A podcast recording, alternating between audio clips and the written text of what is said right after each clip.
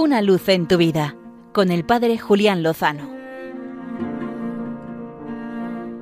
Muy buenas amigos de Radio María.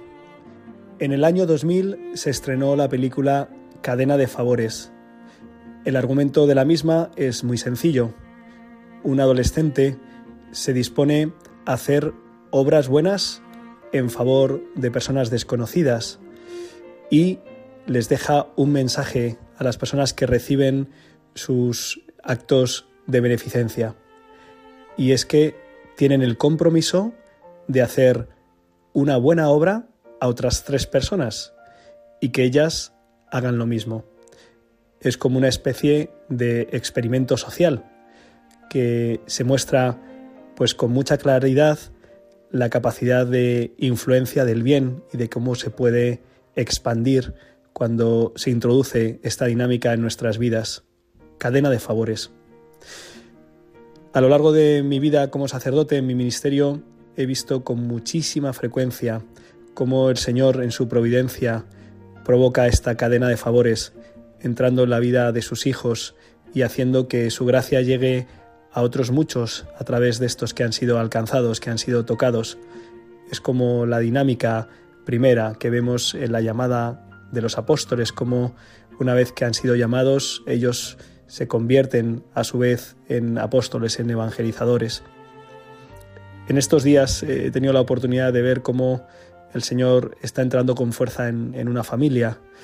Uno de los jóvenes, pues uno de los hijos joven, asistió a un, encuentro, a, una convivencia de fin de semana que, que le tocó profundamente.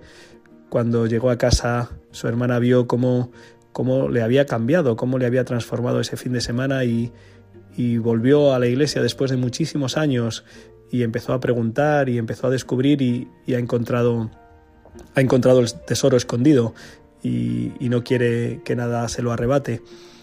Y al ver a sus hijos, los padres, que han sido personas de, de fe, de una herencia cristiana, pues que se ha quedado un poquito aparcada, pues al ver cómo sus hijos han retomado su vida de fe, ellos han reavivado las profundas raíces cristianas que habían sembrado en ellos, como han sembrado en la mayoría de nosotros, y se han puesto a la búsqueda y de la mano de la Virgen, de la Virgen del Pilar, pues eh, están recorriendo o reiniciando o retomando un camino precioso. Escuchaba también recientemente otro testimonio en, una, en la Ultrella de la parroquia de, de cómo eh, ciertas semillas que, se siembran en un momento determinado que aparentemente no, dan fruto, pero que se quedan guardadas en el corazón, luego cuando llega el momento, cuando llega el agua, la lluvia necesaria, apropiada, pues de repente empiezan a germinar con muchísima fuerza y dan un fruto abundante. En fin, que tenemos motivos sobrados para la confianza, para no cansarnos de sembrar, aunque parezca que no termina de, entrar en la tierra y de empezar a dar fruto. Confiemos, lo nuestro es sembrar la buena semilla, la palabra de Dios, el Evangelio, con la plena confianza de que en su momento dará fruto.